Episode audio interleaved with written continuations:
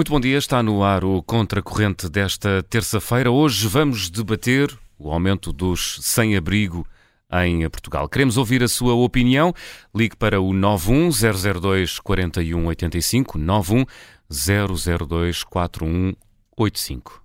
O número oficial de sem-abrigo quase duplicou nos últimos cinco anos, apesar de existir desde 2017 uma estratégia nacional para a integração de pessoas em situação de sem-abrigo. A estratégia é essa que tinha como prazo limite precisamente 2023. No final do ano passado já eram quase 11 mil as pessoas referenciadas como sem-abrigo, mas as associações que trabalham no terreno não têm dúvidas, a situação agravou-se ainda mais em 2023. Queremos, por isso, debater no Contracorrente de hoje que realidade é esta e porque é que há indicadores de que a situação se degrada em vez de melhorar. O Presidente da República queria acabar com os sem-abrigo, eh, lá está, até este ano, agora fala apenas em reduzir drasticamente até 2026. Uh, José Manuel, uh, será que Marcelo Rebelo de Sousa desistiu desta sua grande causa? Olha, bom dia bom novamente. Dia, bom dia. Primeiro, uh, conhecendo Marcelo Rebelo de Sousa, eu diria que não. Marcelo Rebelo de Sousa, eu já o critiquei muitas vezes, mas há uma coisa que não posso criticá-lo. Ele nisto sente. Portanto, não é uma coisa só de cálculo político, é mesmo, é mesmo tem, a ver, tem a ver com, com, com, enfim, com aquele fundo muito católico que ele tem eh, e, portanto, que é talvez a parte mais genuína de Marcelo Rebelo de Sousa. Portanto, desse ponto de vista. Hã? E quase de pele que ele tem com as Sim. pessoas. Sim, eu acho que isso aí, não há dúvida que ele não. É um tema que ele não vai desistir. Tem, acho que ele não fez uma declaração feliz porque não me parece que seja uma boa, uma boa justificação. Porquê é que eu digo isso? Uh, uh, porquê? Primeiro que há uma coisa que, que eu costumo dizer que é há um Portugal que vemos que é muito o Portugal que está regularmente nas notícias, não é? Portanto, um Portugal que não se esconde, até se mostra muito, uh, e depois há uma espécie de traseiras deste país. Portanto, aquele Portugal que às vezes nem sequer nos apercebemos que existe. Às vezes descobrimos que ele existe porque de repente há assim um daqueles crimes que nos deixa espantados. Por exemplo, isto sem abrigo, é bom recordar. Uh, tudo isto começou a falar-se muito por causa de um caso de um, um bebê que foi encontrado num, num contentor de lixo, não é? Lembram-se desse claro, caso. Claro. Portanto, de repente há uns casos desses que, que nos revelam uma, surdi, quer dizer, uma forma sórdida de viver. Não quer dizer que as pessoas sejam sórdidas. Hum. Uma forma tão miserável de viver que é muito, muito aflitiva. Uh, e nós não gostamos de vê-la. Não gostamos de vê-la e, e, o Portugal também não se, não se sabe mostrar. Quer dizer, ou não se sabe mostrar ou não se quer mostrar.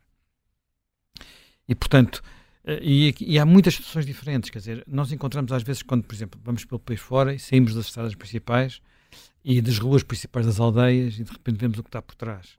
Uh, vemos, sei lá, por exemplo, coisas como bairros em que não se entra a não ser quando há desacatos, todos nos lembramos de Jamaica, e de repente percebemos que havia bairros que não tinham sido acabados e as pessoas viviam lá dentro, viviam neles, mas não era há, de, há uns meses, era há, há décadas. Uh, sei lá, Porta Bonita, às vezes aquela porta que ainda lá tem o símbolo de alojamento local, casa recuperada, e de repente entra porta adentro e estão camaratas com um número infinito de, de, de, de, imigrantes, coisa que também descobrimos na moraria há, há, há pouco tempo. Uh, este mundo, estes sem-abrigos não são só aqueles que se escondem debaixo das pontes, quer dizer, eles hoje, e é uma coisa que me deixou até bastante espantado, podem montar uma tenda no Parque Eduardo VII. Uh, e, e há, tu indica, uma, uma espécie de aldeamento de tendas a meio da Avenida Almirante Reis, aqui em Lisboa, por trás da Igreja dos Anjos. Sim, mesmo aqui no, no, no, meio, no meio de no Lisboa. Meio capital, é? o, o, Presidente da República, lá estão essas declarações, disse que este problema não se resolveu este ano por causa da, da pandemia, da guerra, da inflação e da crise na habitação. Estás de acordo? Não, não achas que é isso que aconteceu? Olha, uh, vamos lá ver. Eu acho que, não, mais do que ser uma matéria de opinião, é uma matéria de facto, não é? Pelo menos daquilo que dizem os números ou da leitura que eu faço dos números. Em 2019, desculpa lá. Tre... Não, não, desse Helena, eu gosto. Helena, é para ti. Desse eu gosto. Desde que lhe possas pôr um gráfico. Sim. E assim, eu gosto. Sim, isso tem gráfico. Mas, sim, mas os gráficos, nossos ouvintes não. Os não, gráficos não, em rádio são mais não conseguem, Não conseguem ouvir. Não conseguem ouvir um gráfico. Uh, bem, 2018, 6.044 sem-abrigo recenseados. Estamos sempre a falar de recenseados, o que introduz aqui um fator de alguma incerteza.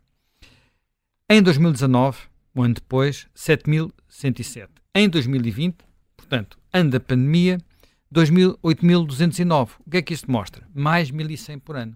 Cresceu 1.100 antes da pandemia, depois da pandemia, mais 1.100. Quando a pandemia se foi embora, voltou a crescer 1.100. Portanto, que é o que cresceu no último ano. Pelo meio houve um ano com 1.400, mas que já é um ano um bocado atípico, porque é o ano pós-pandemia 2021. Portanto, o que é que estes números me parecem, parecem indicar? Até porque este, isto vem de trás, não é? Portanto, quando nós olhamos para trás, vem de trás. Uh, parece indicar que os sem-abrigo começam a crescer antes destas crises. Portanto, já estavam a crescer antes da pandemia, continuaram a crescer quando a pandemia acabou, quando se restabeleceu alguma normalidade, e não foi por causa da guerra e do, da inflação que essas coisas aconteceram.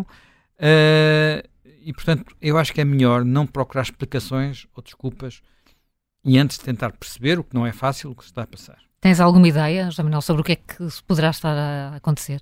Vou, vou ser franco, isto é um tema difícil, eu sobretudo tenho algumas pistas, uh, tentar perceber e tentar e, algumas indicações e tentar, enfim, ter o retrato na medida do possível da, da, da situação. Primeiro que tudo, acho que é um aspecto que é importante. Nós não devemos confundir aquilo que são pobreza com sem-abrigo. Portanto, em Portugal há imensos pobres, estatisticamente. Eu vou usar aqui o termo estatisticamente porque uh, o, o, já lá vou ver como é que isso é definido, mas falamos de 17% da população. Isto tem tido pequenas oscilações uh, nos últimos anos, uh, subidas e descidas. Subiu durante a crise, desceu, depois voltou a subir com o Covid, desceu outra vez. Uh, mas, portanto, 17%, 1,7 milhões de pessoas. É muita gente. É muita gente. Já vamos ver que tipo de pessoas são. Já os sem-abrigo, portanto, números final de 2022, faltam os números de 23, eram 11 mil. Portanto, 11 mil representa o quê? Não são 17%, é 0,1%. É um em cada mil portugueses. Hum. Um em cada mil portugueses. Eu não quero desvalorizar este número. Uh, um em mil parece pouco, não é? Epá, é só um em mil. Simplesmente são 11 mil e cada, uma, cada caso é um caso, cada caso é um drama. Portanto, uh, cada, todos eles, cada um destes 11 mil é um ser humano. E, e, e, e, temos que pensar em cada um deles, no fundo. Voltando à questão dos pobres, eu disse que estatisticamente, porque isto é definido por um critério estatístico. Uh, o, con o, conceito, o a conceito definição de pobre. De pobre ou, ou, viver abaixo da linha de pobreza, que é Sim. é uma outra maneira de dizer uma, uma coisa parecida. Como é que isto é definido? Define-se um limiar de pobreza, e esse limiar de pobreza é uma abstração estatística, digamos assim, corresponde a 60% do rendimento nacional mediano. Nem sequer é média, é o mediano. O mediano é aquele ponto onde metade dos casos ficam para cima, metade dos casos ficam para baixo. Quando a estatística é melhor recordar, porque nem toda a gente está recordada. Pode ser, a mediana pode andar próxima da média ou ser muito distante da média. Neste caso, não sei. Portanto, uh, ou seja, o, uh, o limiar de pobreza não é determinado por uma espécie de pacote de bens, por exemplo, que as pessoas tivessem que, digamos, chega para viver ou não chega para viver, é determinado por, uh, por uma relação com o resto da população. No fundo, é isso. O que quer dizer que se tivermos, se todos nós estivermos mais ricos, uh, o limiar de pobreza é mais elevado. O que quer dizer que pode haver mais pobres, apesar de estarmos mais ricos. Portanto, há, há, há um bocado paradoxal, mas isso pode acontecer. Portanto, uh, desculpa esta pequena divagação, mas achei importante tê-la por dois motivos. Primeiro, para termos a noção de que de algo que, quando olhamos para este universo, que é grande, 1,7 milhões de portugueses, uh, eles estamos a, sobretudo a falar de portugueses, aqui neste, neste, neste a falar, isto é residentes em território nacional, uh, mas que a maior parte deles, como já veremos, a boa parte deles, são pessoas que trabalham. Portanto, não são, não são pessoas marginalizadas, como por regra são se indigentes, como por vezes são os sem-abrigo. Há um estudo recente da Fundação Francisco Manuel dos Santos que, considerando não este universo todo, mas os que têm mais de 18 anos, isto é importante, porque neste universo há muitas crianças. neste universo de pobres há muitas crianças. Mas as crianças não podem trabalhar, não é? Portanto, não, é, não, podem, não podem, mesmo. Uh, neste universo, entre aqueles que têm mais de 18 anos, um terço, um terço são pessoas que, que trabalham. Que é, que, é, que é bastante impressionante. Ah. Não estamos a falar de pessoas que trabalham e têm trabalhos precários, porque esse é outro universo considerado neste estudo. E são mais um quarto, um, um quarto. E depois temos ainda os, um, os reformados, por isso já estaríamos à espera, não é? Sabemos que há reformas em Portugal muito baixas e que, portanto, muitos, muitos, muitos uh, reformados vivem abaixo do limiar de, de, de, pobreza. Claro que, praticamente, digamos, esmagador, metade dos desempregados está abaixo do limiar de pobreza, portanto, a nossa proteção aos desempregados uh, não, não, não os tira da pobreza. Portanto, nós temos proteção, como todos sabemos, mas não os tira da pobreza. Metade está abaixo do limiar de pobreza, mas só representam 10% deste universo de, de, pobres. Isto são números, quer dizer, não são, é um estudo recente, mas não são números atualizados. Né? Quando isto foi feito, isto foi há 3 ou 4 anos atrás já, não deve ter mudado muito. Uh, portanto, Agora, indo para os, para os, para, os sem-abrigo, nós não temos o mesmo, o mesmo, rigor que temos com este, que é possível obter com este universo hum. grande, até porque eles são muito menos, não é? Mas a composição social, familiar, na lugar na sociedade, etária dos, dos sem-abrigo é diferente deste universo de, de, de pobres.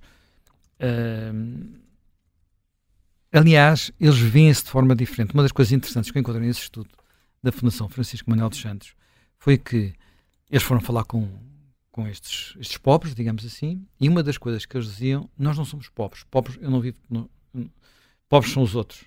E há até uma, uma expressão, que é uma expressão de, de, alguém que vive em Lisboa, que dizia assim, pobreza está debaixo da ponta.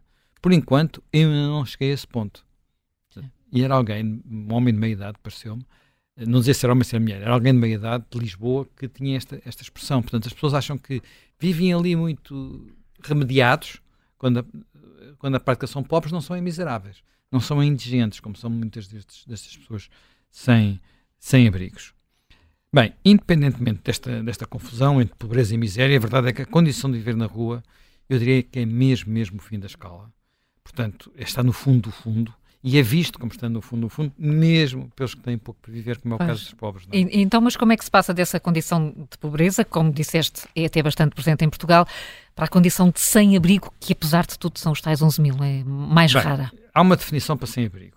Agora tentar perceber o que é, é sem-abrigo. Há uma definição para sem-abrigo que é uh, alguém sem teto, vivendo no espaço público, alojado em abrigo de emergência ou com paradeiro em local precário, isto é, sem teto, e depois sem casa, porque está num alojamento temporário destinado a esse efeito. Por exemplo, um abrigo, não é? Portanto, uh, não tem uma casa própria, não uhum. tem uma.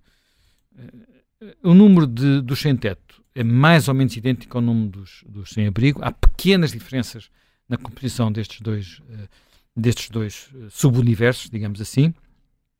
Mas o simples facto de haver metade estar na situação de sem casa por regra isso acontece porque já houve intervenção. Portanto, já houve alguém que tentou dar a mão. Portanto, e tentou tirar as pessoas da rua. Não quer dizer que seja sempre assim, porque há pessoas que também procuram. Mas uh, já houve alguma intervenção. Em Portugal, de resto, há muitos programas nesse domínio. Uh, há muita gente a trabalhar nesta área. Muita, muita gente mesmo. Uh, muitas associações da sociedade civil com nomes muito, muito variados, intervenções que vão desde distribuir comida até de facto um, um, um, programa, que por exemplo até vai ter agora um congresso internacional aqui em Lisboa eh, neste mês de novembro, é uma coisa chamada Housing First, Casa Primeiro, portanto, e que já terá distribuído muitas casas. Portanto, nós talvez possamos saber mais sobre isto ao longo do, do programa hoje. Mas voltando um pouco atrás àquela questão que tu colocaste, de saber o que é que leva as pessoas uh, a perderem tudo e a verem-se uma situação de viver na rua, isso de facto é, não parece haver um, um motivo único. Uh, e talvez a maior novidade dos últimos anos, e isto não, não consigo detectar no, nos relatórios uh, oficiais, mas nas declarações destas pessoas por cima, que, andam, que andam na rua, é que, por um lado, uh, há uma ideia de que isto são sobretudo pessoas com comportamentos aditivos e, e, talvez fosse assim aqui há uns anos atrás, sobretudo em algumas zonas, por exemplo, aquelas, aquelas aldeamentos de tendas que havia perto do Casal Ventoso, quando o Casal Ventoso era uma das zonas de comportamentos aditivos em, hum. em, em, Lisboa, dependências extremas, pessoas que trocam tudo para consumir. Portanto, havia muito essa, essa situação. Agora, eu diria que ainda encontramos casos desses, pessoas sem ocupação permanente, pessoas que têm, eh, estão debilitadas por razões de doença, mas começa a aparecer gente mais nova e começam a aparecer muitos estrangeiros. Muitos estrangeiros? Quer dizer, é o que eu pude ir lendo, não é? As estatísticas não mostram ainda, quer dizer, não é as estatísticas, os relatórios não, não mostram ainda isso, uh, mas aquilo que se começa a falar são sobretudo de imigrantes vindos do subcontinente indiano, mas não portanto, estamos a falar de indianos, Bangladesh, bengalis, que é Bangladesh, uh, nepaleses, paquistaneses, portanto, sobretudo isso. Não é difícil nós imaginarmos isso, porque uhum. basta andar na rua para perceber que eles estão por aí, como costuma dizer, não é? Não tem nada, quer dizer, estão, é uma presença constante e às vezes, hum, sobretudo homens, outras vezes vê-se que se vêm com, com, com, com família.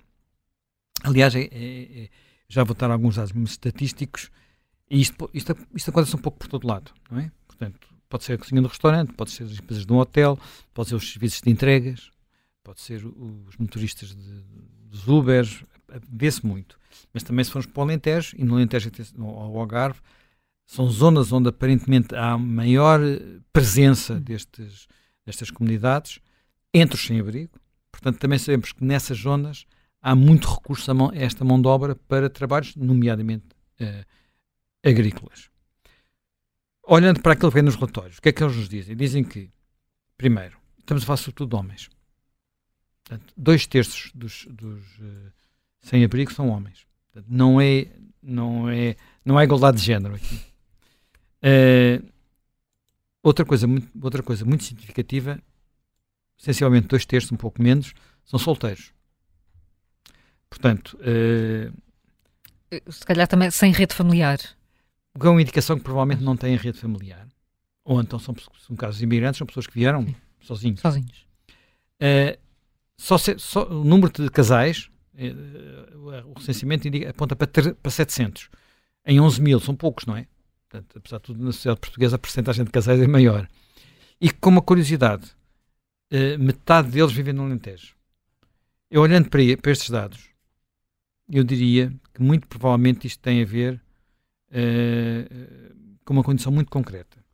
Uh, serão provavelmente comunidades ciganas, uh, as comunidades de viagem, portanto não são fixas, não é? Portanto não têm um sítio fixo e andam, são itinerantes e portanto são, entram na definição de legal uhum. sem, sem abrigo. Dois terços também, e este número eu não estava à espera que fosse tanto, confesso, são a principal fonte de rendimento é o, é, é, é o rendimento social de inserção. Portanto, estamos a falar de facto de. Não estavas à espera que fosse tanto? Não, não estava à espera. Imaginei que provavelmente não tinham, não tinham apoios públicos, mas muitos, de facto, eh, têm, têm já um apoio que é o rendimento social de inserção. Uh, o tempo em que estão nesta condição varia bastante, mas há, há um número muito significativo que já está há mais de um ano. Portanto, o, o que indica uh, uma, a tal. Uh, sentirem-se perdidos para a sociedade. Curiosamente, esses há mais de um ano, uh, os estão há menos de um ano, menos de um ano, é muito Lisboa e Algarve, que pode ser outro indicador de que são os tais estrangeiros que estão a chegar. Uh, pronto, portanto, enfim, aquilo que se consegue apanhar. É, do, é para aí esse, esse o retrato que se consegue apanhar. Então, mas deixa-me voltar ao início. Se o Presidente não tem razão, como pareces acreditar em eh, apontar a pandemia e a guerra como as responsáveis. Eh, o que é que explica? O que é que está a acontecer? O Presidente fala também da habitação, mas Sim. eu acho que falar só da habitação é uma resposta, digamos, é uma. É a resposta do costume. Hoje em dia há um problema qualquer. A é a resposta mais óbvia é a resposta mais óbvia. Sendo que quando olhamos para muitas instituições em que estas pessoas se encontram, mesmo que o problema clássico da habitação que nós falamos estivesse resolvido, não estaria resolvido para elas, porque seria sempre níveis de rendimento. Quer dizer, com o rendimento social de inserção não há renda de casa que se possa pagar, não é? Portanto, para sermos, claro. para sermos claros, não é? Não chega, não chega. Uh, eu acho que haverá há situações, parecem referenciadas em algumas reportagens, pessoas que de repente ficaram sem casa, mas há, há, há sobretudo muitas outras aflições. uma coisa que, que, é muito. Nós percebemos que acontece muito: é alguém que de repente apanha uma doença ou uma doença crónica e isso atira para fora do sistema porque ele está ali nos limiares, no, no limite, e de repente se, se, tem um internamento prolongado num hospital, se tem uma, algo que o inibe de trabalhar ou trabalhar normalmente, de repente essas pessoas ficam muito, muito desabrigadas, hum. por assim dizer. Há as dependências, como é óbvio, não é? Portanto, que não, não desapareceram e em alguns sítios até estarão uh, a aumentar. Uh, e, e, agora, de resto, há também, quer dizer, eu nunca meto. Há pessoas que fazem disso alguma opção de vida. Não serão uma minoria, mas não deixam de existir. Eu lembro-me uma vez de uma reportagem, eh, já é, foi publicada há muitos anos, em situações porventura diferentes, feita, aliás, por uma jornalista que já morreu, uh, mas não tem nada a ver com isso, por outras razões, que ela ficou muito impressionada porque, e contou-me, eu era amigo dela, contou-me que havia muitos que diziam que estavam ali por opção, não queriam viver uh, regularmente, por assim dizer. Portanto, não queriam viver regularmente. Eu acho que isto. Desculpe interromper, eu conheci uma pessoa que teve um cargo quer dizer, conheci, conheço várias pessoas que têm tido cargos políticos na Câmara Municipal de Lisboa, mas esta era uma pessoa com quem eu tinha contacto regular e uma relação até de amizade, e, e, era, e a Câmara Municipal de Lisboa era frequentemente contactada por uns herdeiros de uma herança, em termos portugueses, significativa, do Algarve, e que vinham ali e contactavam a Câmara para os ajudar a localizar o irmão. Porque o irmão uh, dormia nas arcasas do Terreiro do Passo, e, no tempo em que isso acontecia, porque o Terreiro do Passo estava mais abandonado, não tinha a vida que tem hoje, e, e estava lá, e o irmão reagia muito mal à presença da família, e, só que a herança estava inviabilizada. E Sim. então vinha a Lisboa, e isto era um caso, até acho que chegou a ser referido em algumas notícias. Mas, uh, mas uh, por exemplo, os franceses tinham mesmo, tinham uma visão muito romantizada disto, era o clochard, e tinham mesmo, e, e, porque houve internamentos compulsivos destas pessoas, seja em França, seja em Espanha, seja em Portugal, um, a certa altura o direito, uma visão muito poética das coisas no tempo em que as economias cresciam na Europa a dois dígitos, achou-se que havia que era uma coisa romântica o direito o direito à errância, não é? Que existe o direito a poder dormir onde quisesse, estar, e havia até canções, havia todo o imaginário da liberdade do, do... Bem, agora nós temos o, o senhor João Salvadoranho, que dorme para cada sétimo. Pronto, e agora a realidade é muito outra e ficou associada, não à, está associada não à liberdade de fugir ao sistema e não estar no sistema, mas sim à pobreza. Mas nós estamos aqui com legislações que procuram atender em cada momento aos problemas desses momentos. E, e portanto, nós vamos apanhar muito. Uh, uma, ainda temos em vigor, e ainda bem, na minha opinião, uma legislação que permita às pessoas não serem internadas ou compulsivamente, ou serem de alguma forma condicionadas a ir para, para, um, para, um, para um abrigo ou para uma casa. Uh, no, no, sentido do termo, mas, por exemplo, os franceses que fizeram a legislação sobre o direito a não morrer de frio, porque isto sem abrigo também tem as geografias, não é? Não, e... não, mas o frio é talvez o, o momento do ano Sim. onde o tema do sem abrigo se, se, torna mais presente, Sim. porque é, é, sim, não é só em Portugal, é, não é só em França, também em Portugal há noites muito frias, e, e, é a altura em que se abre o metro. E quando a temperatura metro, é. desce é. abaixo de menos 10, tu achas que se deve levar as pessoas para os abrigos mesmo contra a sua vontade? Isso é uma discussão muito, quer dizer, é, é, mas Todos é um... anos a França para para discutir isto. Não, mas é, mas sim, mas é a mesma, é mesma é, é sempre uma sempre que se toca aqui há, não é muito eu diria que não é não é muito fácil porque estamos a falar de pessoas que às vezes estão a fazer isso por uh, opção que nós podemos contestar no máximo, mas estão na, às vezes podem estar a suicidar-se lentamente. Sim, e, sim. Quer dizer, eu, ou então podem estar a fazer isso porque já pode, isso pode estar a acontecer porque por isso simplesmente perderam capacidades. Claro. Perderam pode, capacidades. Pode haver de saúde mental aqui também. Que perderam capacidade. As a equipas França que estão. tem todos os anos uma discussão, deve estar quase agora a começar, não é? Em que um, eles suspendem alguma legislação para permitir o internamento obrigatório dessas pessoas, também durante um curto, são só algumas horas durante a noite, para que isso seja possível, porque senão alguns podem morrer. Não, alguns morrem. Alguns morrem. Eu uma vez, aqui há muitos anos, há 30 anos, a primeira vez que fui aos Estados Unidos, tive, uma, tive em Washington, e em Washington na altura não era, estava completamente cheio de, de, de, de sem-abrigo. E eu acompanhei umas equipas que andavam lá a distribuir comida também. E alguns abrigos e essas coisas. Bah, era uma situação em que eles, portanto, estávamos em, no inverno, Washington é um bocadinho mais frio que Lisboa, uh, e eles tinham que dormir, uh, mas ninguém os ia tirar de lá, não é? Uhum. Dormiam em cima das bocas do metro, Sim. aquelas uhum. em que sai aquele vapor e o calor, Sim. porque era o único sítio onde aguentavam, porque havia, as ruas estavam com neve. Uhum. Portanto, uh, enfim, outras realidades. Isso, eles, apesar de tudo, nos Estados Unidos, a seguir, isto foi no princípio, de, já foi há muitos anos, foi quando o Clinton é tinha acabado de tomar posse. Sim, claro. Depois naqueles havia imensa gente todo, por todo lado nas ruas e durante a administração Clinton e, e George W. Bush esse problema foi quase resolvido. Teve, tinha também a ver com disfuncionalidades da ação social. E não só, e com uma alteração dos tratamentos uh, psiquiátricos durante o governo Reagan. Sim, que, e tinha a ver com, também com, com, com razões meramente políticas urbanas, políticas e, urbanas. E que levou, porque um dos problemas dos sem-abrigo, desculpa estar a interromper tanto, mas é que às vezes há decisões que se tomam, por exemplo, no campo médico, que parecem muito razoáveis, sobre deixar de, administrar certos medicamentos ou coisas e que acabam a ter impactos porque são populações muito fragilizadas. E, e repara, estamos a falar de minorias, não é? Sim, sim. Isso sim. é um, é um e-mail. Quem é vai reparar em um e-mail? Os políticos não tendem a reparar um e-mail a não ser quando eles ganham o prato da sopa, não é? Exatamente. eles não votam, inclusivamente. Portanto, olha, uh, eu acho que, que, este é um mundo, apesar de tudo, muito desconhecido. Eu acho que só quem anda no terreno todos os dias, uhum. não pode ser também só uma noite, é que verdadeiramente uh, o conhece. Uh, isto, epá, não deixa de fazer impressão o que se passa na Almeida de Reis, não é? Portanto, o que se passa na Igreja dos Anjos. Eu tinha uma pequena a Igreja dos Anjos, eu recordo por uma razão que vem completamente a despropósito, foi, eh, foi uma igreja onde, onde eu, para dentro da qual eu fugi, ainda antes do 25 de Abril, depois de uma manifestação, a fugir à polícia.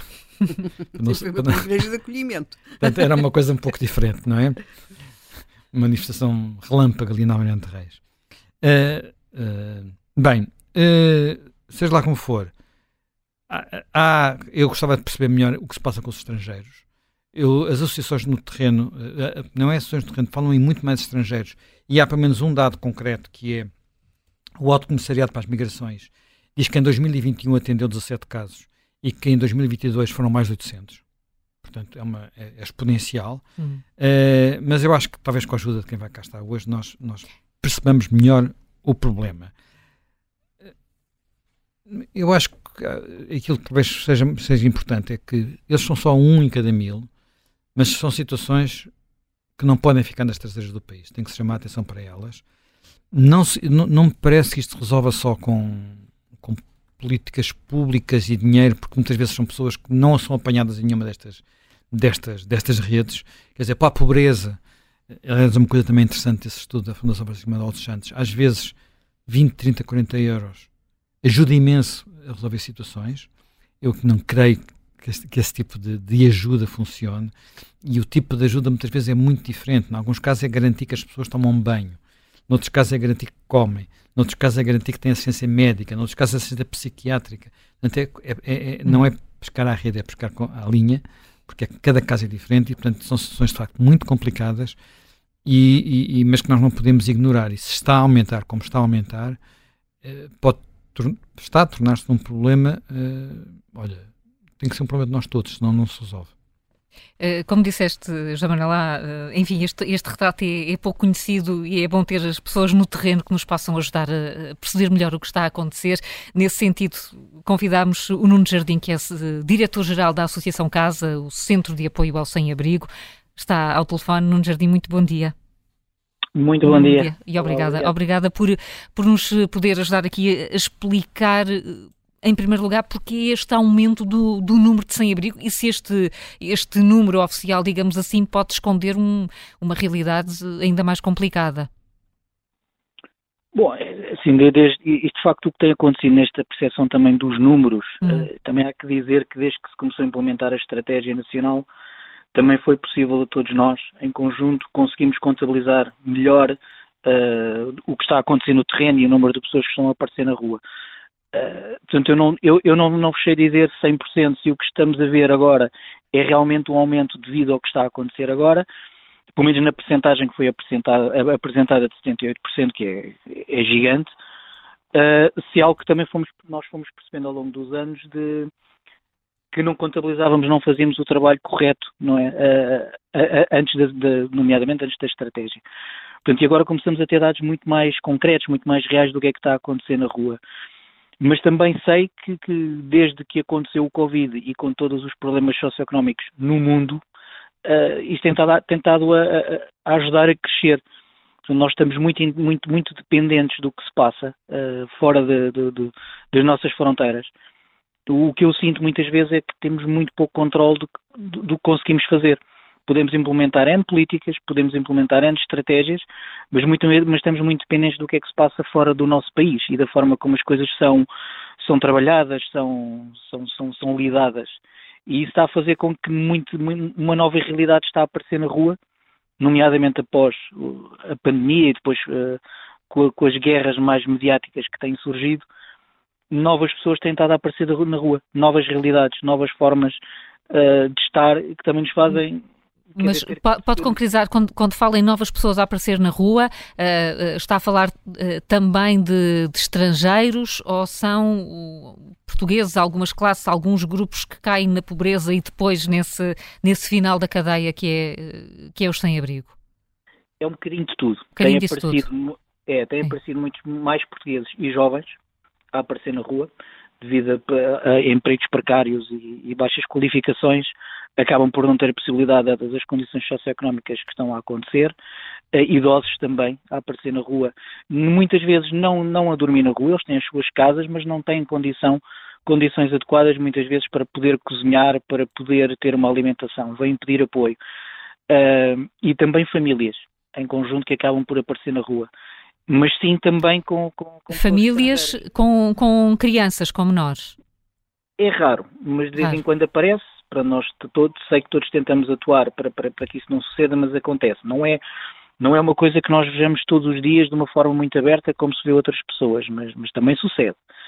Uh, e depois, obviamente, estrangeiros, nomeadamente, como já foi falado, da parte da, da Índia, do Bangladesh e de Nepal, Uh, o zona do Maghreb também e do Médio Oriente tem estado a aparecer muito mais pessoas nesse, nesse sentido nas ruas. Muitas vezes não dormem na rua, mas dormem em locais que é quase a mesma coisa. O incrível que, que, que parece é que muitas vezes as condições que eles têm cá em Portugal, que são miseráveis, ainda conseguem ser melhores que as condições que eles tinham nos países de origem. Uh, e eles basicamente vêm para cá para tentar ganhar algum dinheiro ou até transitar para outros países o que eu tenho notado é que não estão a conseguir transitar sequer para outros países e acabam por ficar cá, porque as condições hum. para conseguirem algo é, é, é, muito complicado. Acabam por ficar cá e estas, estas pessoas que dormem na rua, uh, falando aqui do, do, dos estrangeiros, uh, pode dar-se o caso de terem emprego e mesmo assim não terem um local onde, um abrigo, chamemos-lhe assim uma casa. Certo, certo isso sucede. Muitas pessoas que trabalham, nomeadamente na área da construção, uh, e alguns até de restauração, mas depois não têm dinheiro para ter um alojamento, para dormir em qualquer local, e então dormem na rua e vão trabalhar durante o dia. Uh, Basicamente isso. Este, este fenómeno não é igual no território todo, calculo. É nas, é nas cidades, é sobretudo nas cidades que encontramos este uh, o maior número de sem-abrigo ou a distribuição até é uh, mais equilibrada do que se possa pensar? Não, os grandes focos são mesmo Lisboa e hum. o Porto. Depois existem focos, obviamente, em outras cidades, como, como Coimbra, como Setúbal, também é um local muito, muito complicado, a zona de Cascais, uh, mas Lisboa e Porto são os principais. Uh, depois a Madeira também é um local que, que por si só por ser uma ilha, portanto quem é difícil de transitar dali e as condições de, de, de, económicas também não são as melhores, mas Lisboa e Porto são, são os principais locais. Nuno Jardim, que, que, instrumentos têm depois associações como aquela que, que, dirige a casa? Que instrumentos é que têm para ajudar estas pessoas? É assim, nós trabalhamos, eh, nós pessoalmente trabalhamos muito com empresas uh, que nos ajudam muito no terreno a implementar os projetos, nomeadamente na, na, na, área alimentar, que estamos presentes todos os dias. Mas depois, paralelamente a isso, vai, vai havendo projetos a nível europeu e a nível nacional, com a segurança social, para alojamento uh, das pessoas de alojamento temporário, como apartamentos partilhados, como o Housing First, como centros de alojamento, quando é possível, uh, montar um, um para, para o efeito. Uh, mas basicamente existem estes, estes, estes, estes, instrumentos que nos ajudam, não completam na totalidade, porque os apoios que acabamos por receber para que os possamos pôr a funcionar em, em condições e com a qualidade que deve ser e, e que permita ajudar as pessoas depois a sair da situação, também não são muito, não, não, não, são, não são os melhores, não são os valores adequados para, para o efeito. Mas é alguma coisa e, e, e vamos em paralelo com o conjunto da sociedade tentando arranjar eh, soluções para o efeito. Com o conjunto da sociedade, a sociedade uh, está desperta para isto? Cada vez mais. Eu Sim. tenho notado que, nomeadamente as empresas, as áreas da responsabilidade social têm estado a crescer muito, a ser muito importante. Uh, e, e, e, muitas vezes é através de, dessas empresas que nós conseguimos uh, manter a atividade os 365 dias por ano sem, sem quebras. Um dos problemas que existe nos apoios, muitas vezes europeus, é que os projetos têm um início e têm um fim, em que nós temos recursos humanos que, quando acaba o contrato, temos que os dispensar e o projeto, a atividade, os apoios cessam também. Uh, com as empresas, nós temos, ao longo do tempo, conseguido, se o fizermos um trabalho estruturado, uh, e de ligação conseguir manter o, trabalho de uma forma contínua sem parar. Uh, Nuno Jardim, uh, foi apresentado há dias o Plano de Ação da Estratégia Nacional de Combate à Pobreza. Que apreciação é que faz desse plano? Assim, eu não tenho, ainda não tenho propriamente uma ideia muito concreta. Acho que é um plano, neste momento, e não um plano teórico. E eu tento não, não ficar muito não, não, ter muitas expectativas enquanto não vir a, a, ação no terreno, enquanto não vir as ações concretas de legislação de planos a serem implementados e de financiamento para que os possamos implementar. Para já é um plano teórico. Uh, é, é, é, um, é um plano de intenção do que é que gostaríamos de fazer. O que temos aqui tem é uma bo situação... Tem boas intenções? Eu acho que isso tem certeza. Sim. E acho que tem boas ideias da forma como deve ser implementado. Agora vamos esperar o problema é que não temos muito tempo a esperar porque a situação é, é, é, é urgentíssima, é para ontem. Portanto, essa é a maior apreensão, é perceber agora o que está no papel, como é que vai passar de forma eficaz para o terreno. Tem, é, é, é, porque, como diz, não há tempo, mas também há objetivos temporais. Se o plano ainda está no papel, do que é que estamos à espera? não sei, isto, é, isto, é, isto é, a no, é, a nossa história de muitas vezes do nosso país, dos, dos planos demorarem muito tempo. Uh, às vezes uh, são, são feitos e depois não saem do papel. Eu acredito que este vai sair. Uh, mas é algo que se calhar, mais uma vez, já estamos tarde, já estamos a fazer lutar, já o deveríamos ter feito há, há décadas. Uh, e se calhar isso facilitava alguma, alguma forma de estar alguma intervenção, porque Portugal tem um problema socioeconómico grave, o paradigma tem que mudar. Se o paradigma não mudar, eu acho muito difícil as pessoas conseguirem sair da situação de pobreza onde se encontram. Porque, porque é estrutural, porque, é geracional. O que é que fala de paradigma tem que mudar? Uma das coisas porque... que, uma das coisas que, enfim, não tem a ver com sem-abrigo, tem a ver com pobreza. Sim, sim. Uma das coisas que resultava de, de um estudo recente da Fundação Francisco Manuel dos Santos é que muitas pessoas tinham nascido pobres, mas permaneciam, permaneciam pobres e isto pode ser atribuído a, a, falha, a, uma falha do sistema no sentido de não dar oportunidades, mas também a uma, aquilo que às vezes se chama cultura de pobreza, que é uma dificuldade em, em ultrapassar aquele horizonte. Certo, certo. É, eu acho que uma das coisas que nós. Há, há um fator que nós temos que temos que trabalhar de uma forma muito mais eficaz, que é a educação. O formar as pessoas desde jovens. Um, acho que sem isso vai ser muito difícil as pessoas conseguirem sair do ciclo de, de pobreza se, se os tiverem, porque ela é de facto geracional, como já se falou. Temos gerações e gerações em que vai o avô, o pai, o filho, o neto, que vivem do apoio, do apoio estatal e dali não saem. Uh, não, não conseguem ter uma, uma, uma, forma, uma visão, meios para poder sair da pobreza. Uh, eu acho que isso seria o primeiro ponto, era nós investirmos à séria na educação.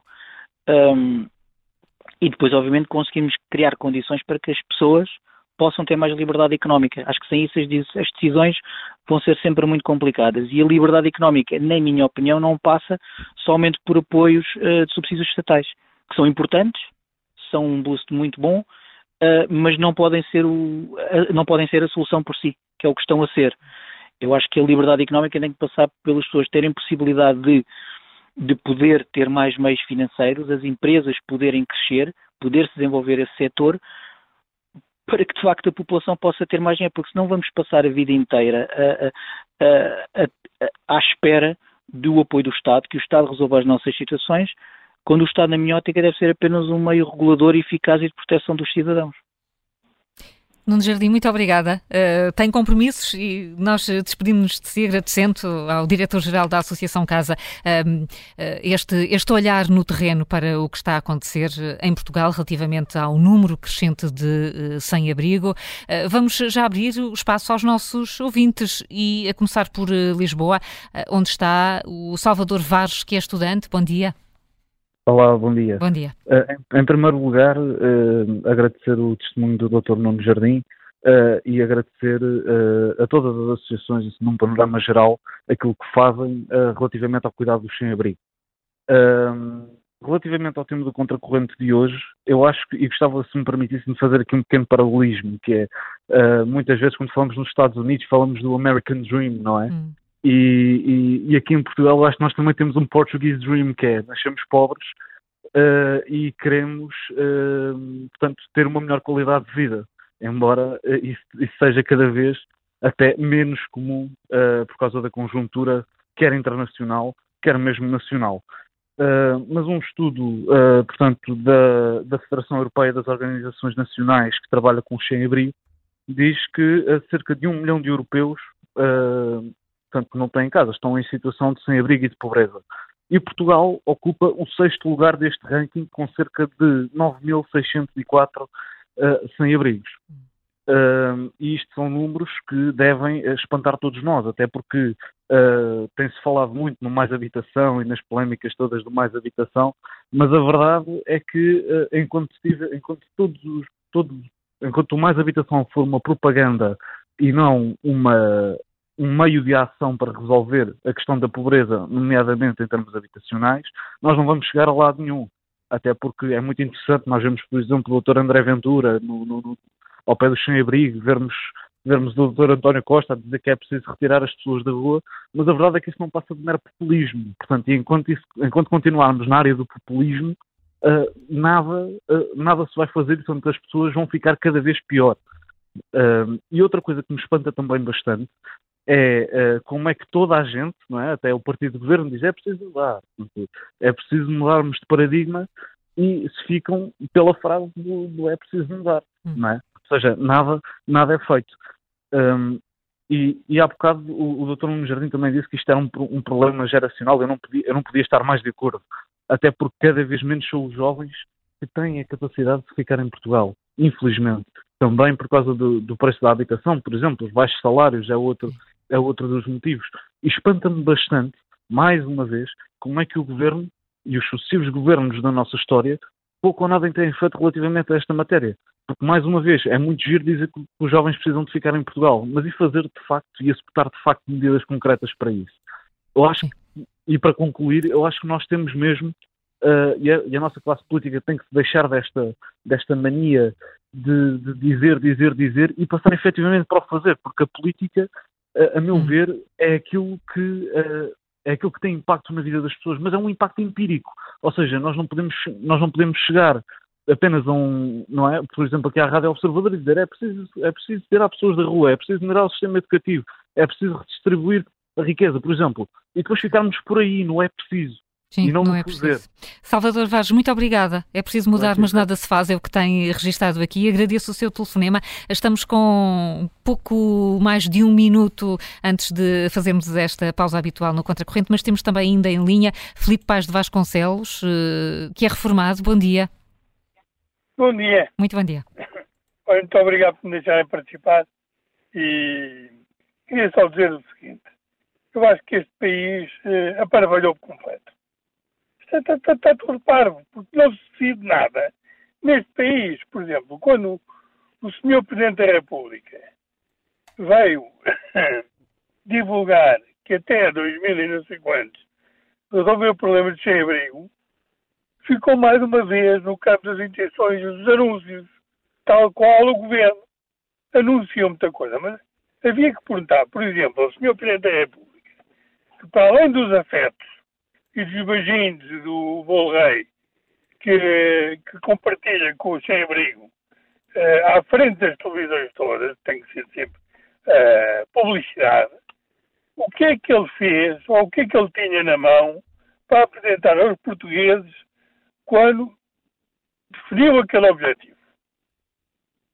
Porque um Presidente da República, quando define um objetivo a dois, três anos, tem que ter um plano que apresenta aos portugueses como é que vai fazer aquela, cumprir aquele anúncio e aquela promessa. Hum.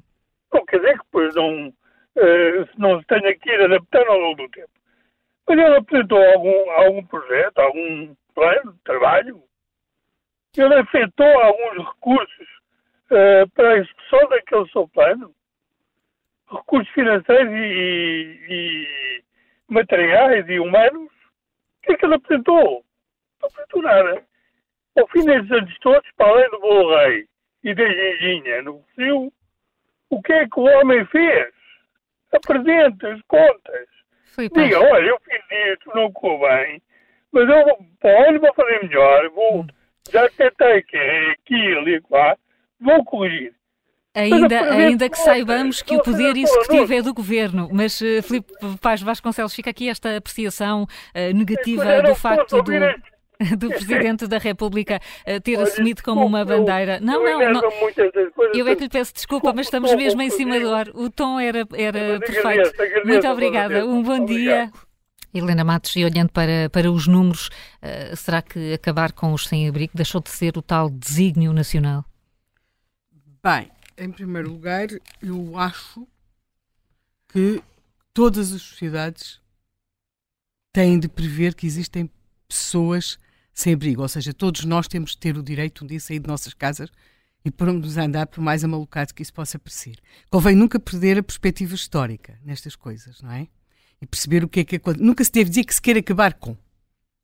Acabar com um, um, uma coisa, um problema, acabar no sentido de conseguir exterminá-lo completamente, temos sempre de pensar onde é que nos vai levar essa tão pura ideia de acabar com algo que em si mesmo não é bom, não é? Pronto.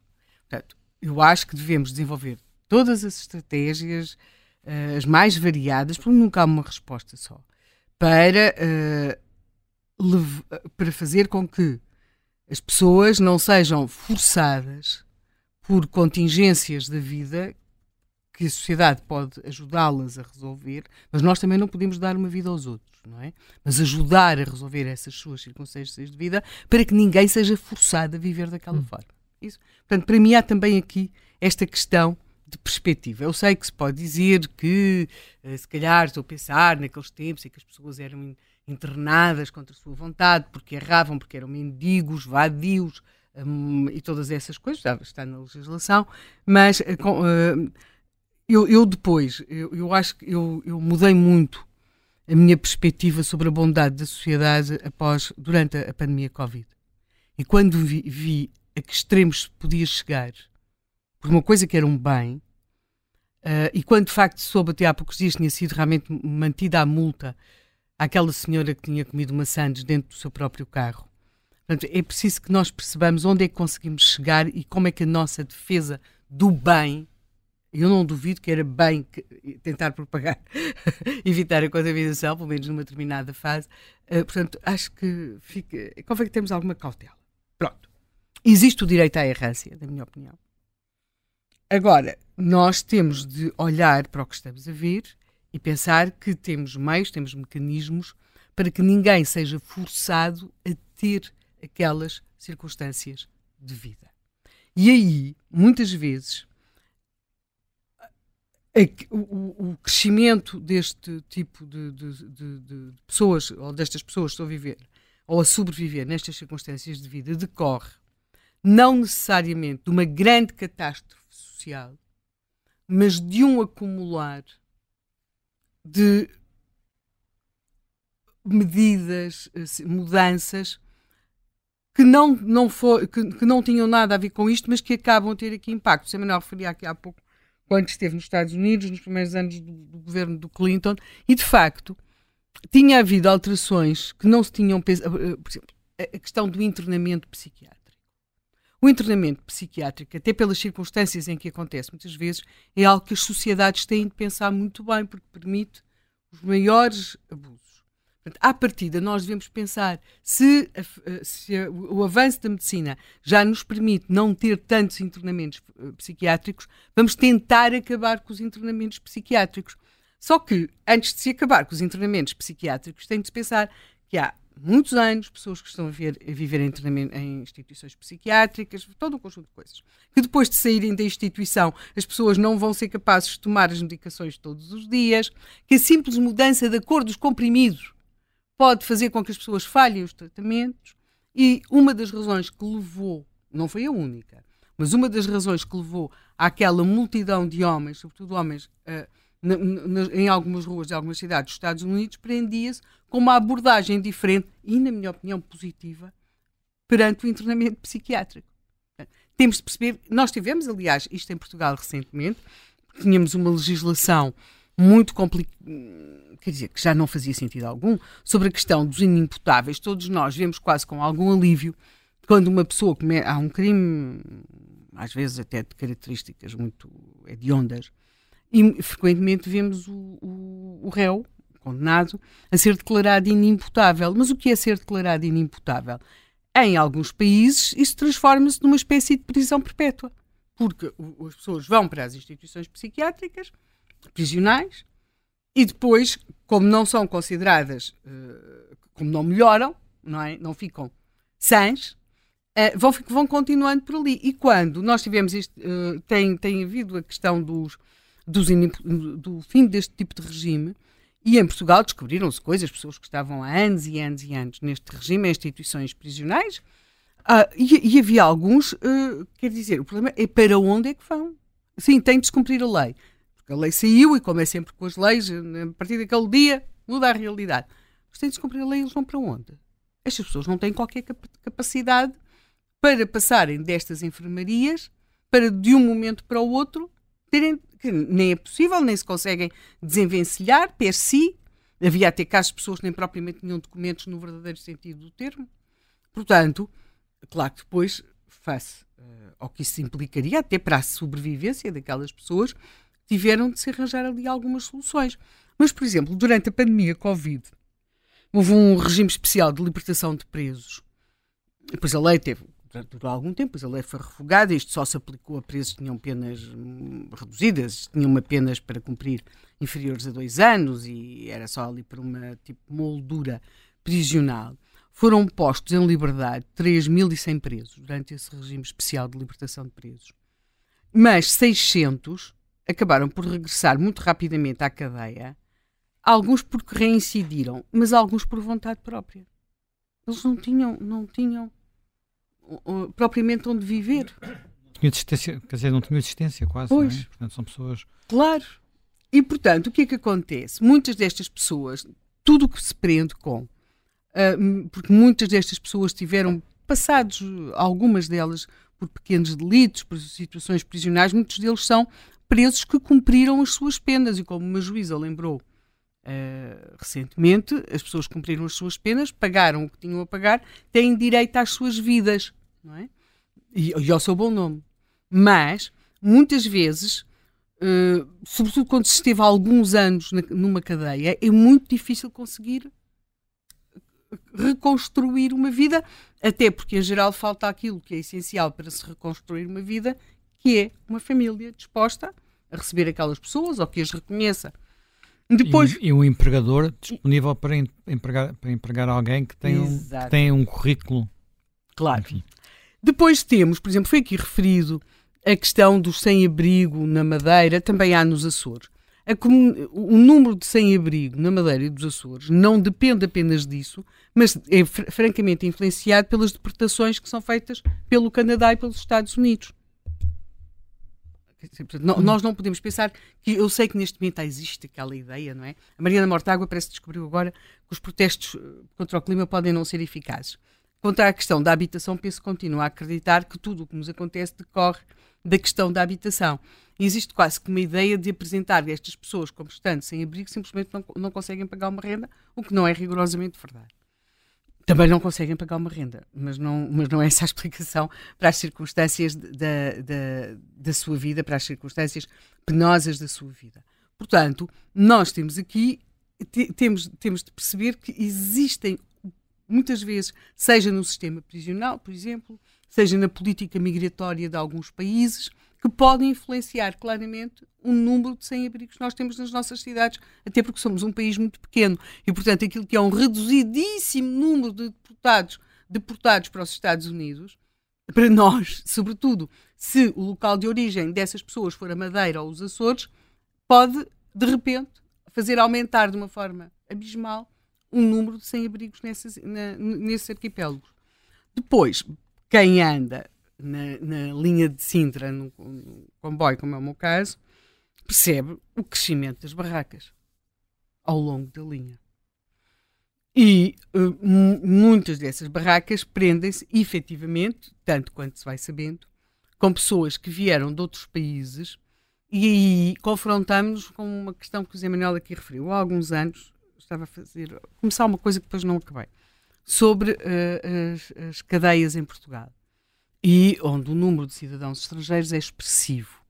E quando se estava a falar, ou quando eu estava a falar sobre as más condições de alojamento, a, a pessoa com quem eu estava a falar sorriu e, e referiu-me que para muitos dos estrangeiros que ali estavam, aquilo que nós consideramos péssimas condições de alojamento são melhores que as condições de alojamento que eles tinham, não nas cadeias dos seus países, mas nas suas Sim. próprias casas. Ouvimos isso até agora pelo primeiro convidado. Exatamente, e portanto nós temos uh, muitas vezes aquilo, é, é, o, é o choque que os franceses têm quando os portugueses foram para os bidonville, não é? Os portugueses estavam nos bidonville, que são, do ponto de vista vistos hoje, uma coisa horrível, mas quem tivesse ido para o interior de Portugal, hum, primeira metade do século XX, e visse as ca... hoje toda a gente oh, acha aquelas... Oh, Helena, não era preciso na primeira metade do século XX. Eu tenho memória de, de entrar em casas dessas na minha infância e Sim. na minha adolescência. Uhum. Tenho memória, portanto, vi, estive lá dentro, vi o que é que era uma casa onde, por exemplo, para as instalações sanitárias uhum. era um buraco uhum. uh, em que depois o que, o que caía era para os animais. Sim. Portanto, Sim. Ou, ou para os campos. Sim. Portanto, Hoje, nós temos uma visão muito edulcorada do que eram as casinhas típicas do, do bairro da Alfama, do que eram as casinhas tão bonitinhas da, da Beira Baixa, mas era preciso ver como é que as pessoas viviam lá dentro. Olha, eu há 10 anos, não, 10 anos talvez não, 12 anos, fui contactado por uma equipa de reportagem alemã que me pediu ajuda para, para descobrir pronto, para ver como é que os problemas de Lisboa. A Alfama ainda não tinha passado pela transformação que passou. Não tinha gentrificação. Eh, eh, ainda não tinha gentrificação e eu levei-os lá. Entrei numa casa, nunca mais me esquecer, uma casa que tinha metade, era um antigo palacete, uma coisa até. Bem, hoje em dia está lá uma coisa, já fui, já passei por lá a ver como é que ele estava, está lá uma coisa, enfim, foi, foi tudo reconstruído e deve estar uma coisa de luxo. Mas eh, metade tinha ardido, porque tinha havido lá um fogo, por isso é que eu escolhi aquele sítio. As pessoas que viviam no Tugúrio ao lado, era assustador. Uhum. Assustador. Eram dois idosos, enfim, que é quase indescritível das condições em que eles viviam. Estamos a falar de algo há 12 anos no centro de Lisboa.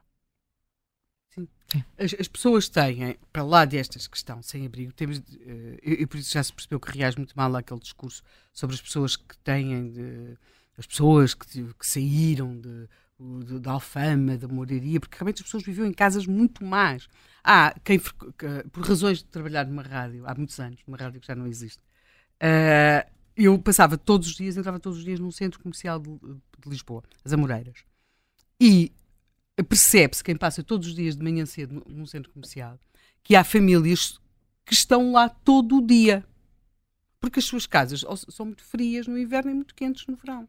E, portanto, há famílias que estão lá pronto, estão, têm, têm boas instalações sanitárias, têm boas temperaturas, uh, convivem, conversam, conhecem, comerão ali qualquer coisa ou não, isso agora já não só, compram no supermercado uma coisa barata e estão todo dia. Portanto, uh, há aqui também outros fatores a ter em conta. Eh, portanto, eu acho que basicamente poria, poria muita tónica em que há decisões que são tomadas, por exemplo, nas políticas de, de imigração, na política das prisões, na política das, da saúde, sobretudo na parte dos tratamentos e dos internamentos, que podem de repente fazer flutuar estas populações num país pequeno, como é o nosso caso. E por fim, eu acho que agora aí mais na parte, noutra questão que é nós vivemos, e é em termos de discurso produzido, campeão, é? o discurso do, do, do, da promoção do individualismo. Uh, a família é uma coisa sempre. Agora está um bocadinho mais, mais recuperada, coitada. Mas uh, havia sempre muito aquela ideia, a liberdade, o mundo é todo meu, uh, eu, eu sou aqui um, um ser livre de, de amarras a essa instituição do heteropatriarcado e do matriarcado e do que fosse, que é a família quanto mais atomizados nós estamos, a família é, é, difícil de manter e, e, tem dias dificílimos de aturar, mas é a maior rede mundial que existe de combate à pobreza. Aquilo que muito frequentemente separa as pessoas que estão na rua das pessoas que não estão na rua, porque os rendimentos pode, pode ser só o mesmo rendimento social de inserção ou uma pensão baixíssima, baixíssima, as pessoas dos rurais, por exemplo, é exatamente a existência de uma rede, de uma rede uh, das famílias, dos conhecidos, dos amigos. É, uh, um, um, é muito bonito ser-se uh, individualista, excêntrico, sem amarras, quando se é, um, quando se é rico ou quando se é milionário. Mas há muitas coisas que essas pessoas têm, essas, essas contas bancárias conseguem fazer, que quando são replicadas na escala, na escala abaixo, sobretudo muito lá embaixo, se transformam em tragédias. É? O senhor Elon Musk pode ser maluco à vontade, ter aqueles filhos, não sei, não sei quantas mulheres, dizer aquelas coisas todas, mas é riquíssimo, não é? Se ele fosse pobre, era uma tragédia. E era um caso social bastante anormal, até por assim dizer. Portanto, é um pouco isto que nós temos quando, quando muitas vezes produzimos discursos de valorização ou de não de desligamento familiar, ou quando, por exemplo, temos políticas que eu acho que têm de ser muito repensadas, não sei como é que deverão ser repensadas. Mas nós não podemos estar a, a, a, a incentivar aquilo que sabemos que socialmente é muito complicado. Por exemplo, nós temos de ter apoio, sem dúvida, para aquilo que chamamos famílias monoparentais. Temos de ter apoio. Uma pessoa que está sozinha com um filho, ou dois filhos, ou três filhos, é uma pessoa que está numa grande fragilidade. Quer ela, quer os seus filhos. Mas nós não podemos, temos de arranjar uma maneira de apoiar estas pessoas sem lhes estarmos a dizer que se for família monoparental tem muito mais apoio, o que, lega, o que leva, frequentemente, a que muitas pessoas estejam numa monoparentalidade, que, que são um pouco como os eh, divórcios fictícios que o Zé Manuel aqui falava esta manhã a propósito do fisco. Portanto, porque tudo o que seja uh, destruir ou fragilizar esta rede de família, de amigos, de, esta rede de comunidade, expõe as pessoas a situações de muito maior uh, risco de acabar a viver na rua. Por fim, mas não por último, eu lembro, eh, como comecei, se, uh, vamos ajudar e devemos ajudar as pessoas a não terem de viver na rua, mas uh, o direito a viver na rua existe. Ora bem, o direito a viver na rua. Bom, vamos uh, uh, continuar aqui a abrir a porta aos nossos ouvintes, às opiniões dos nossos ouvintes, a começar por ti, João Miguel. Olha, a Cristina Coutinho escreve no Facebook que há muitos sem-abrigo idosos a viverem dentro de apartamentos e quartos onde sobrevivem em iguais ou piores condições de pobreza extrema. Podem ter um teto, estas pessoas, mas falta-lhes tudo o resto e em iguais circunstâncias falta-lhes comida, companhia, carinho, roupa quente, medicamentos, aquecimento, duche. A Madalena Correia de Sá um, sublinha também o problema da chamada pobreza envergonhada. São aos milhares e não entram nas estatísticas, considera a Madalena. É o maior drama, uma vergonha num país uh, europeu. Pedro Moura Garcia deixa uma ideia. O Estado tem milhares de edifícios devolutos, podia recuperá-los e acolher os sem-abrigo. Quanto a Miguel Couto, escreve também na rede social Facebook do Observador que o problema da pobreza e dos sem-abrigo é o falhanço das políticas sociais, como rendimento social de inserção, há uma imigração desenfreada, sem escrutínio, há empregos ultra precários porque as empresas não conseguem eh, pagar melhor. O problema é de todos os políticos, escreve o Miguel Couto, incluindo o Presidente da República. O Miguel remata: estes políticos vivem num mundo à parte. Aqui fica mais uma vez a referência aos políticos. Vale a pena ouvir eh, ainda o Jorge Meier. Ele trabalha com 100 abrigos uh, e enviou-nos uma mensagem de áudio no Porto, do Porto. Muito bom dia. Eh, eu trabalho na área dos sem-abrigo já há muitos anos, eh, especialmente em dois projetos. Um ligado à empregabilidade dos sem-abrigo, que já colocou mais de 120 pessoas no mercado de trabalho, gerando poupanças eh, superiores a 1,3 milhões de euros para a Segurança Social e que é um projeto que gostávamos muito que continuasse e que pudesse começar a ser apoiado finalmente eh, na próxima Estratégia Nacional do Sem-Abrigo e trabalho como voluntário na eh, rede informal das entidades que fazem rondas pelas cidades do Porto, que são mais de 40 entidades. Nós temos realmente sentido uma mudança eh, no perfil das pessoas que temos vindo na cidade especialmente aquelas que têm mais exigências alimentares, como as pessoas que não comem carne de porco, normalmente as pessoas de, de fé uh, islâmica, uh, e temos notado também uma maior volatilidade e uma mudança de perfil. Uh, nós sentimos muito que o que falta para a próxima estratégia são, acima de tudo, respostas de camas de longa duração, porque temos muitas camas de emergência ocupadas demasiado tempo, chegamos a ter camas no Porto de emergência que, em vez de serem ocupadas por seis meses, são ocupadas por 15 anos ou 20 anos, e por isso é muito importante haver camas de emergência para poder desentupir o processo todo e tirarmos as pessoas rapidamente da rua, e sentimos também que fazem falta eh, respostas para a saúde mental. A Câmara tem expandido os restaurantes solidários que temos no Porto, mas sentimos que, acima de tudo, faltam recursos, porque na estratégia anterior uma parte muito grande dos recursos foi para o IFP Informações e não sentimos que tenha chegado ao terreno. Muito obrigado pela oportunidade e por trazerem este tema. Obrigado.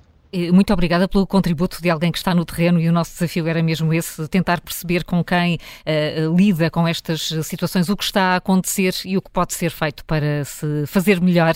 Uh, a Madalena Natividade é a nossa próxima convidada, é Presidente da Junta de Freguesia de Arroios, em Lisboa, é uma das zonas de maior pressão na capital, de resto foi notícia ainda há poucos meses uh, por causa da retirada de tendas de sem-abrigo junto à igreja da, da freguesia, creio que os nossos ouvintes se lembrarão deste assunto. Madalena Natividade, muito bom dia. Obrigada obrigada por estar dia. connosco.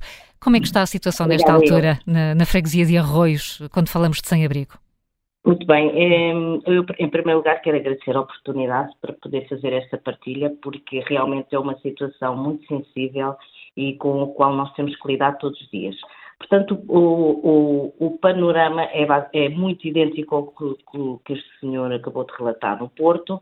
Nós, em Arroios, temos uma população de pessoas em situação de sem-abrigo, em que cerca de 50% são imigrantes, outros 50% são nacionais ou, ou da comunidade europeia, e, portanto, isto é uma situação que há anos que se vive em arroios, esta, esta problemática, e eu, te, eu, eu, estou há dois anos aqui na freguesia e tenho a sensação de que isto é um problema que passa, que as pessoas um, olham para o lado, não, não se vê alterações.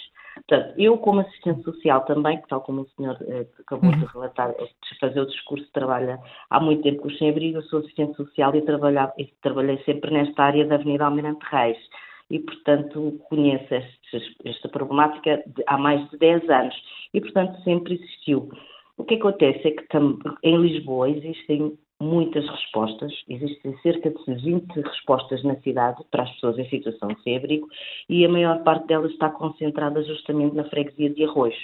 Uh, portanto, o que vai, qual é a, consequente, uh, a consequência disto é realmente o aumento das pessoas que vêm procurar ajuda.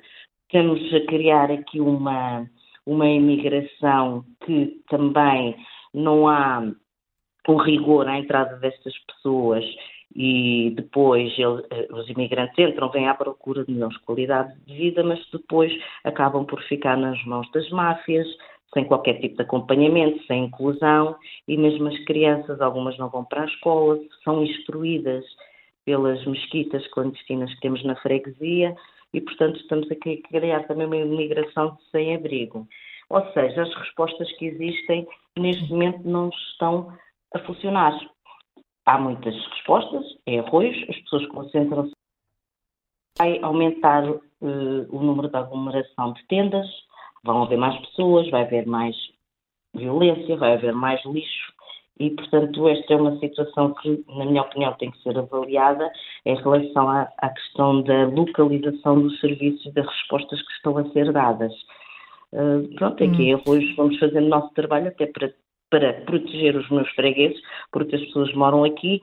A minha competência, a minha função como Presidente de Junta de Freguesia é garantir que os meus moradores, as minhas famílias, os meus idosos, os meus residentes tenham condições de segurança, de salubridade, de higiene à porta de casa, depois também falta isso aos moradores, não é? E há uh, diálogo, há articulação com as outras entidades que estão a lidar com, com, com os sem-abrigo e a Junta de Freguesia? Sim, sim, sim, nós sim. articulamos perfeitamente. Uh, no ano passado tínhamos, por exemplo, esta situação que, que referiu na introdução desta entrevista sobre as tendas em frente à uhum. Igreja dos Anjos. Eram 32 tendas que estavam na altura, por, por, no inverno do ano passado, eu resolvi juntar todas as entidades, desde o SEF, desde o Alto Comissariado das Migrações, Polícia Municipal, Polícia, Polícia de Segurança Pública, portanto, todas as entidades que estão a trabalhar com as pessoas e mesmo juntámos este grupo de, de, equipas para tentar uh, resolver a questão das tendas e conseguimos, conseguimos solucionar a questão. As tendas saíram de lá. O que acontece é que estão sempre imigrantes a chegar, pessoas a chegar, outras pessoas que, por motivos, por vários motivos, ficam sem casa também, não hum. havendo aqui da parte do, do, do próprio da, do governo uma política de habitação, nem uma política de imigração. Uh, portanto, há pessoas que também não imigrantes, que ficam nas tendas e que nós eh, tentamos acompanhar e conseguimos fazer com esta equipa de, de intervenção que resultou muito bem. Só que continuam sempre a vir e, hum. e depois eh, continuam a aumentar o número e, portanto, é uma bola de neve. E estas, eh, estas pessoas que chegam a Portugal chegam sem trabalho nem perspectivas de trabalho? Exatamente, o problema é mesmo esse, é porque não há um rigor à entrada de, dos imigrantes e depois eles entram, acabam por entrar e acabam por cair nas mãos de, das máfias que existem. Existem sempre eh, outras pessoas com outros interesses e acabam por, por eh, acompanhar estas pessoas na parte negativa e eles ficam sem qualquer tipo de resposta e ficam presos já estas máfias que, que abusam deste, desta hum. gente que vai à procura de uma vida melhor e não, não encontra. E são pessoas que nem sequer estão, têm trabalhos formais ou, não têm, ou, ou estão numa, numa espécie de economia paralela?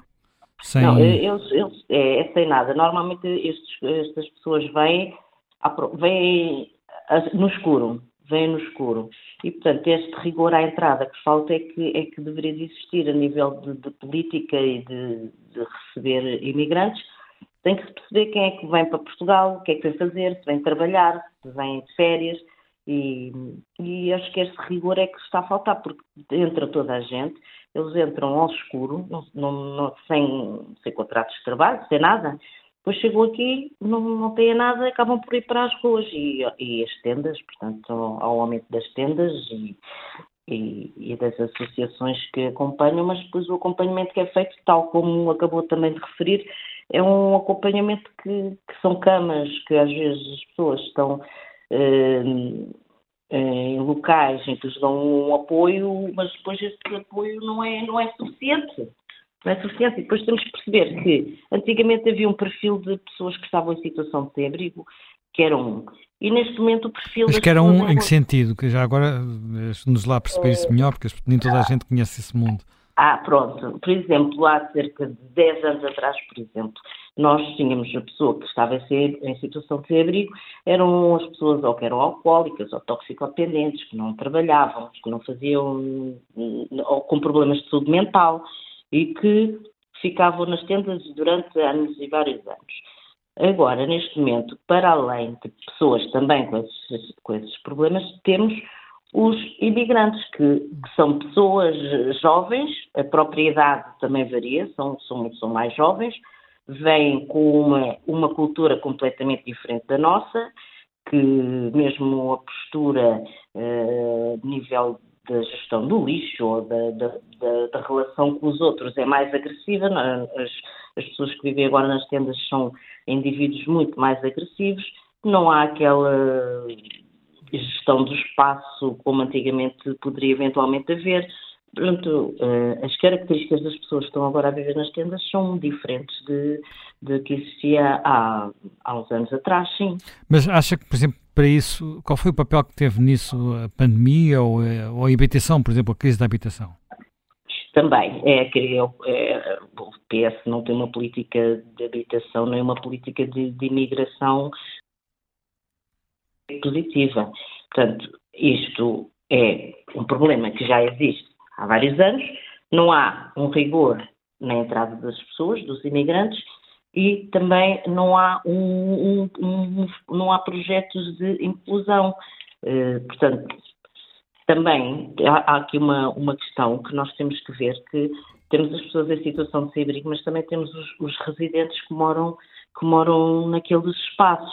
Uh, portanto, não é humano viver em tendas sem condições de salubridade, não é, mas também não é humano os nossos fregueses terem tendas à porta de casa e terem medo de sair de casa e terem o lixo e a urina e as fezes à porta de casa todos os dias.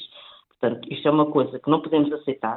Eu, na minha freguesia, não vou aceitar que isso aconteça e, e temos que, politicamente, tem que haver um pulso firme nas políticas.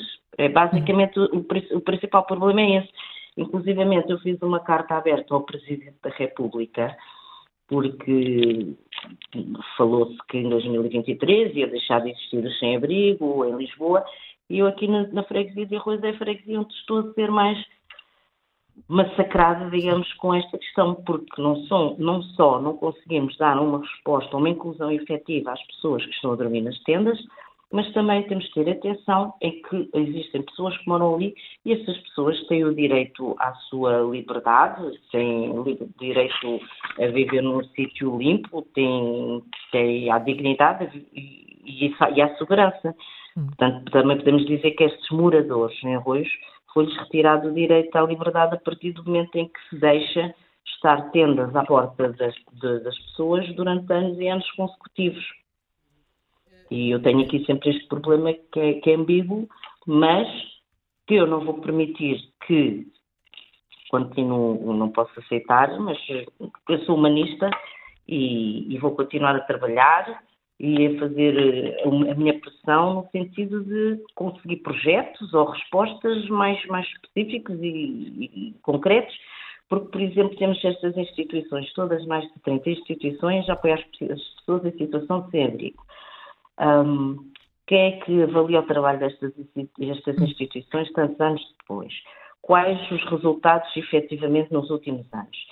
Portanto, isto são hum. avaliações que nós não temos resposta e que eu, por exemplo, tenho uma equipa de, de assistentes sociais, uma equipa de rua, e que eu consigo ter estes valores para mim, para a minha freguesia. Portanto, acho que é um trabalho que devia ser feito Sim. num âmbito mais mais, mais macro. Madalena Natividade, muito obrigada. Uh, uh, Explicou-nos aqui o dilema uh, que as autoridades também têm de acolher estas pessoas, mas também de tratar dos residentes. Madalena Natividade ficou é aqui com essa, com, essa, com, essa com esse difícil equilíbrio por parte da Presidente da Junta de Freguesia de Arroios, em Lisboa, numa altura em que se junta também ao contracorrente. Fernando Diogo é sociólogo, é professor na Universidade dos Açores e investigador do Centro Interdisciplinar de Ciências Sociais. Muito bom dia, Fernando Diogo. Obrigada também uh, por se juntar aqui. Uh, e creio que ouvi aqui a Presidente da Junta de Freguesia de Arroios. Pelo que conhece, o perfil do sem-abrigo está de facto a mudar? Bom dia. Um, antes de mais, obrigado pelo convite. Uh, sim, mas uh, não podemos deitar fora uh, o perfil tradicional, ou seja, Em primeiro lugar, a pessoa em situação de sem-abrigo, como, como, se, como se pretende que se diga agora, em vez de simplesmente sem-abrigo, uhum. esta, estas pessoas um,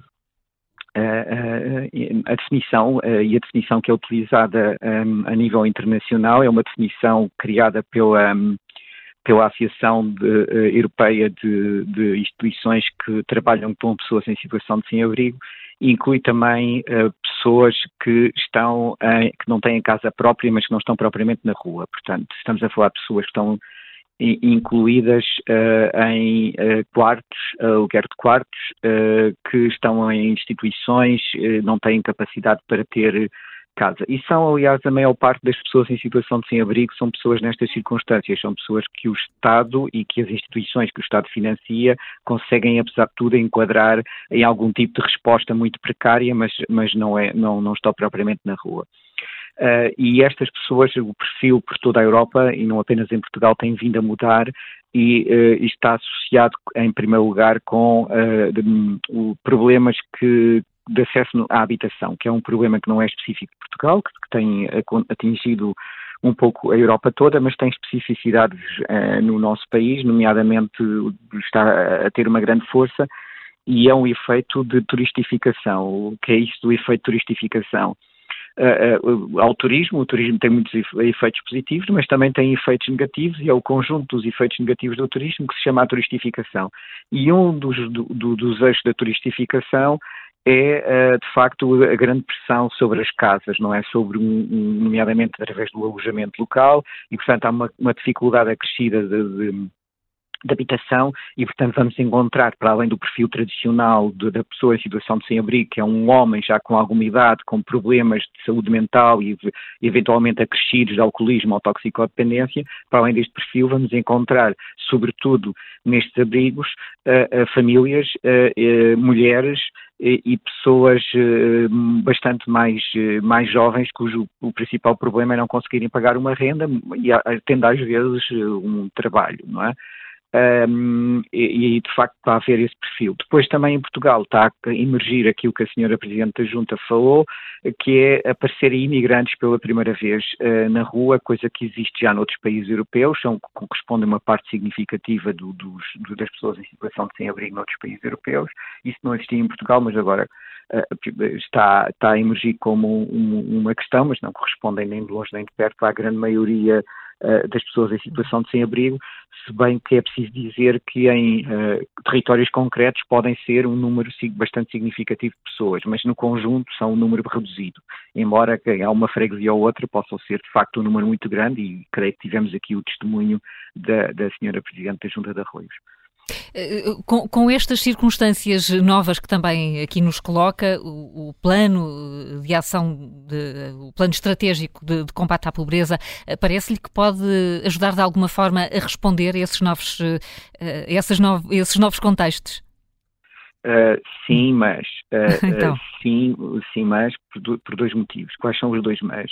O primeiro mas é que existe de facto um, um, comissariado para esta área das pessoas em situação de sem-abrigo que desenvolve as suas próprias atividades e que está a funcionar há algum tempo e que esperamos que, que funcione. Uh, e o outro mas é uh, preciso ter noção de que boa parte daquilo que será o sucesso no combate à pobreza em geral e na redução do, do número de pessoas em situação de sem-abrigo vai depender não tanto do, do, do, Projeto Nacional de Combate à Pobreza, do Plano Nacional de Combate à Pobreza, mas vai depender do contexto. E neste contexto vai depender muito do crescimento da economia. Quando a economia cresce, a pobreza reduz-se. Quando a economia entra em, em pressão, a pobreza aumenta. Uh, vai depender disso, vai depender da distribuição do rendimento. Nós temos uma distribuição de rendimento muito desigual no país, é das mais desiguais da Europa. Um, portanto, ou seja, por outras palavras, os salários são baixos em relação aos rendimentos do, do, do, do capital.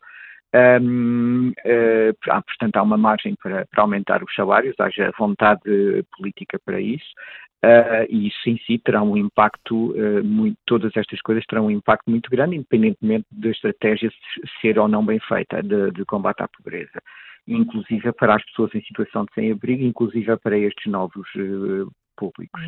Uh, e, portanto, haverá uh, com certeza um impacto da estratégia, em primeiro lugar, porque este público é muito vulnerável, não há um público mais vulnerável do que este que nós estamos aqui a falar.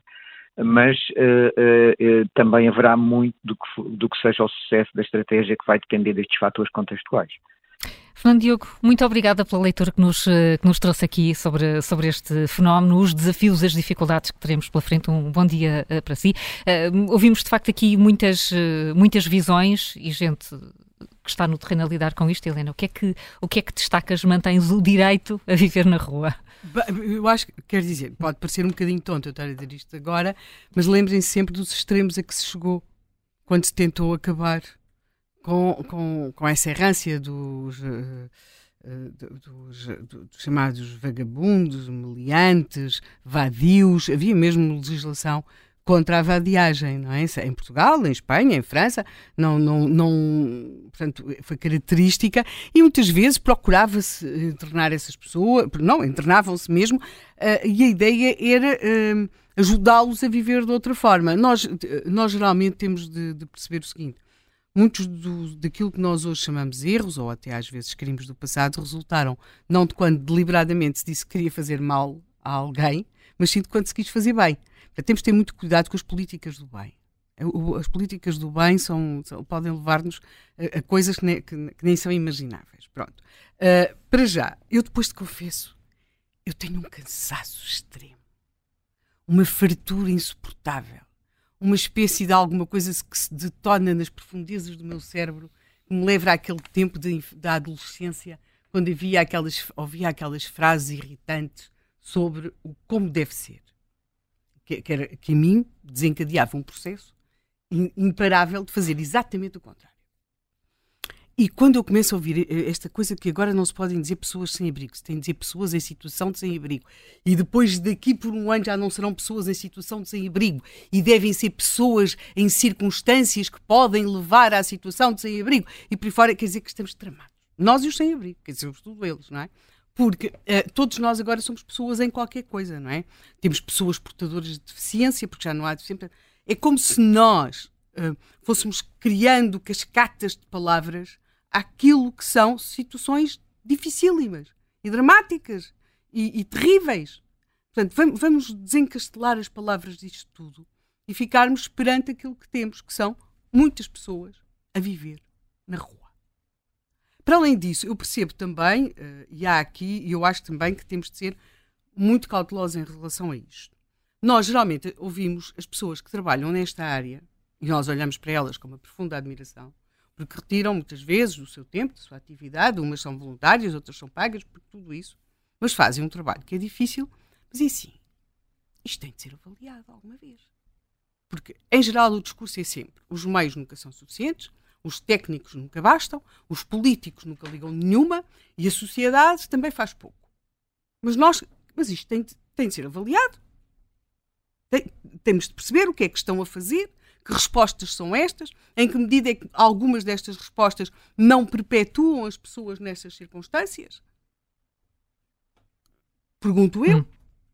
Quer dizer, não, não, há aqui coisas que não são normais. Aqui, aqui os nossos ouvintes eh, percebemos que uh, Marcelo Rebelo de Sousa ficou muito colado à ideia de acabar com as pessoas em situação de sem-abrigo e está a ser muito responsabilizado por o isso nosso aqui, presidente, que é de facto uma daquelas Quando pessoas... pode fazer... Pelos eh, quais... Vamos falar, pouco eu acho compara. que estou com, a Helena, acho que a gente pode falar de sem-abrigo, assim que em vez de falar de pessoas abaixo do limiar de pobreza, podemos falar de pobres. Sim. Pois, Quer dizer, eu não deixo... Não, não, não, um até pobre porque eu não acho, fica rico eu acho, eu por acho dizer que, que é uma pessoa que vive abaixo juras, do limiar da pobreza. Vamos lá ver, é, joga contra estas pessoas, joga contra elas. Porque depois de repente, em vez de estarmos, em vez, exatamente, em vez de estarmos a falar de uma pessoa, estamos a falar de um conceito estatístico. Exato, é uma abstração, tornam-se abstrações sociológicas, que é o pior que pode acontecer a alguém, uma pessoa tornar. Estão a ver, quer dizer, mal comparado. Israel, neste momento, tirou as máscaras às pessoas aquilo em Gaza, não é? Portanto, em geral, nós vemos as pessoas, quando são vítimas de certos crimes, com uma máscara, não é? Para não lhes vermos a cara. A certa altura são uma espécie de sacos. Quer dizer, os agressores estão ali com a sua carinha a olhar, a olhar para a câmara, não é? E as pobres das vítimas estão desfocadas e, e, nós só vemos uma mancha. E quando se tem de explicar as coisas que aconteceram, tem de se tirar a mancha. E nós é, é um pouco isso. Eu acho que tem de haver uma avaliação destas políticas. Por exemplo, eu ouvi aqui a Presidente da Junta de Arroz, a senhora a dizer que há crianças que não vão à escola. Não há crianças que não vão à escola como? Em Portugal a escolaridade é obrigatória. O que é que está a acontecer? Isto é tão grave quanto dizer-se que pode haver ali uma pessoa com uma doença grave e que não é atendida no SNS. Vamos lá ver agora se com esta questão das urgências poderão continuar a ir ao, ao, ao, SNS.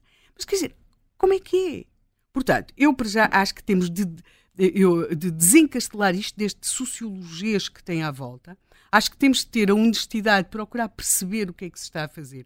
Eu acho que as respostas, a ideia de que há uma resposta única para, para todas estas pessoas, eh, um pouco eh, presente na, na declaração do Presidente da República, que repito, é uma pessoa que admiro pela sua capacidade uh, humana de, uh, de, de, contacto, até físico, uh, muitas vezes, nesses mais, e, e, e, temos, e temos de perceber, isso não é para todos.